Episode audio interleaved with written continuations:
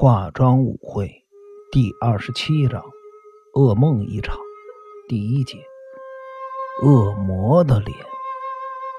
藤村下江脸上的表情越来越僵硬，眼睛里充满了恐惧的神色。我忘了告诉你们，在转角的地方有路灯，因此我可以清楚的看到那个。穿睡衣的少女的脸，藤村下江不停的用手在面前挥舞，仿佛想挥去那段可怕的梦魇一般。那张脸在我的梦里不知道出现多少次，那那已经不是张人类的脸，而是是是恶魔的脸。那张脸，那张脸严重的扭曲变形，而且不停的笑着。就连他的身体也很奇怪，他拱着背，下下颚往前突出，两条手像黑猩猩一样的下垂。不，我再也不要看到那张脸。金田一耕助和等等力警官吃惊的看着对方，他们今天在高尔夫球场看到的美莎，就像藤村下江所形容的样子。藤村女士，请你振作一点。接下来，你又往少女那里走去吗？在金田一耕助的鼓励下，藤村下江宛如从梦魇中惊醒一般，他的额头上冒出了沉沉的汗水。是的，因为我必须那么做，而且我注意到那个少女的手上没有任何东西。我直觉的感应到，应该是狄小璐先生发生意外了。等到少女的身影消失在坡顶，我急忙朝他刚才所在的方向跑去。没一会儿，我就看见前方的浓雾里有一大块发光的物体。走近一看，才发觉那是一座水池，水池的四周设有铁丝网。其中一处铁丝网看起来已经毁损很久了，然后又看到铁丝网的破损处勾着一小块白布。我拿下来一看，原来是一块质地像浴巾的布条。我想，大概是那少女的睡衣吧。这时候，日比野警官的喉咙里发出了呜呜的声音。日比野警官，如果是因为我把那块布条拿走，影响你的调查工作，我也只能在这里跟你说声抱歉了。刚开始我还没有注意到水池里有东西，等我钻进铁丝网里，才看见狄小璐先生只穿的内裤漂在水池上。我只看了一眼就认定他已经死了，所以第二天便逃命似的离开了清景寺。金田一先生，我不明白的地方就在这里。我不知道狄小璐先生是死于自杀还是他杀。如果是他杀的话，那么杀他的人就是美莎。可是美莎为什么要杀死自己的父亲？在这之前，狄小璐先生侵犯他，就算饿得再怎么不省人事，做父亲的也不可能侵犯自己的亲生女儿啊。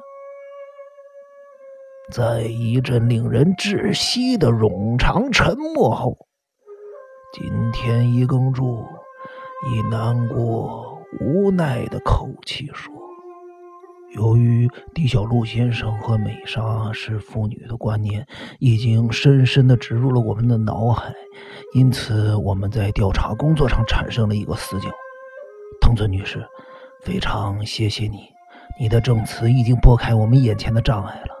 对了，藤村女士，金田一耕助接着问道：“你认为狄小璐先生是死于他杀吗？”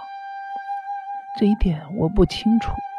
当时我的脑袋一片空白，只觉得非常可怕。没多久，坐在那边的是近藤先生吗？当他来找我，想问我有关于阿九金意外身亡的事情的时候，他说警方怀疑是他杀。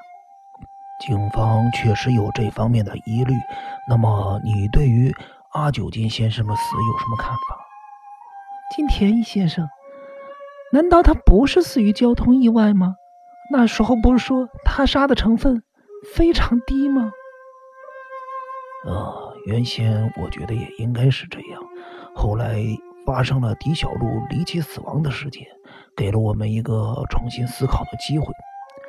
那次的交通意外，反而成了凶手掩饰真正犯罪动机的障眼法。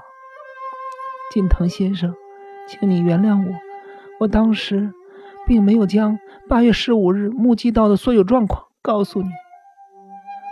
山下警官在一旁安慰藤村下将：“算了算了，听到你刚才的叙述。”即使是像我这样拥有多年办案经验的男人，听了都不免毛骨悚然。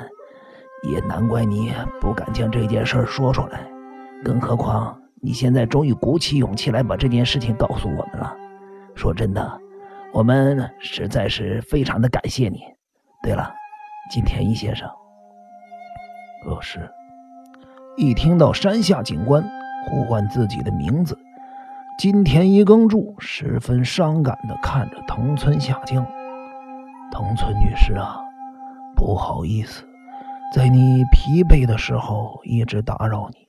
请问你对前天晚上发生在金村家的事情，是不是有什么发现？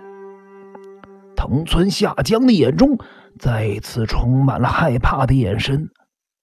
金田一先生，前天晚上我，对不起。我太自以为是了，不过还是请你听我说下去，这样我才能比较安心。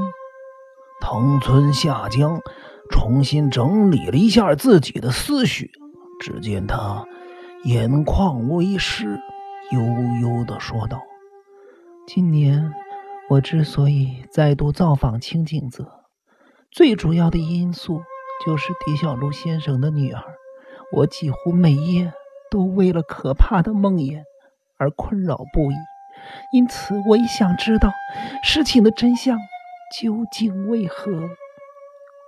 我并非不关心金村先生的事情，只是我认为，如果连金村先生也要遗弃凤女士了，其中的原因应该跟他的女儿有关系。这就是我来这里的原始动机。好了。现在我开始说前天晚上我亲眼目击的事情。看到焦虑的神色浮现在藤村下江的脸上，每个人都跟着紧张起来。金田一先生，老实说，我不知道前天晚上在金村家究竟发生了什么事情，所以我不敢保证接下来我要说的事情。对你们的调查工作有多大的注意？今天晚上八点左右就停电了。曹姐拿出来一个大型的手电筒，我们继续聊天。后来我们聊的差不多了，加上又不能看电视，于是八点半左右我就上楼准备睡觉。当时我带着曹姐的手电筒铺好床，正要关窗子的时候。突然看见隔壁别墅走廊上还是亮亮的，因为火焰摇摇晃晃的摆动着。我立刻发现那是蜡烛的火光，而且好像有窗子是开着的。所以在蜡烛熄灭了之后，屋里的人又赶紧点亮蜡烛。之后我又听见关窗子的声音。当时我只是觉得。非常的奇怪，就算金村先生再怎么粗心大意，既然风那么大，为何不关上窗子再点蜡烛呢？当时大概是飞蛾飞进屋里了吧？你说那时候是八点半，我想是八点三十五六分吧？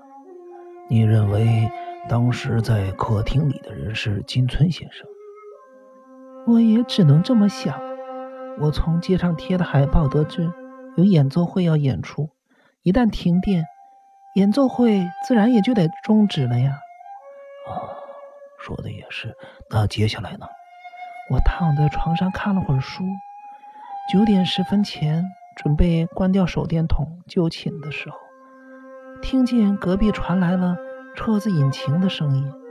于是，我悄悄地从床上爬起来，将窗帘拉开一点缝隙往下看，看见一辆车子就停在走廊的下面，有一个男人从车上走下来。外面的天色非常的昏暗。刚好那辆车子的大灯朝我这边投射过来，而且对方没有关大灯就走下车，所以我可以清楚的看到那个男人的脸。我想，那个人大概也是玩音乐的。他穿着一件吉臀的长衬衫。你有见过沈公吾先生吗？没有，我从来没有见过他。不过。他和方女士结婚的时候，我曾经在杂志上见过他的照片。难道说，啊，没什么。那个人后来有进入别墅吗？是的。那个时候你有看到屋里面的人吗？没有，因为我对这件事情没有太大的兴趣，只是觉得停电的时候有客人来访真的是非常不方便。如果不是当时发生了一件奇怪的事。让我定在原地动弹不得的话，我早就上床睡觉了。你说的奇怪的事情是指，客人一进屋，别墅的后面就出现了一道从旁边的窗子往里面瞧的人影。啊！日别警官发出了叫声，他惊讶的连话都说不出来了。藤村下江误会了日别警官的意思，急忙解释说：“不，我没说谎。”真的发生了奇怪的事情了。金田一耕助赶紧安慰他说：“藤村女士，我们并不是怀疑你的说辞，只是想确认这个人是否真的出现过罢了。你的证词对我们非常重要，这部分请你说的详细一点。”好的。藤村下江深深的吸了一口气，看他这个样子，大家又在心里揣测。他或许有目击到什么可怕的事情。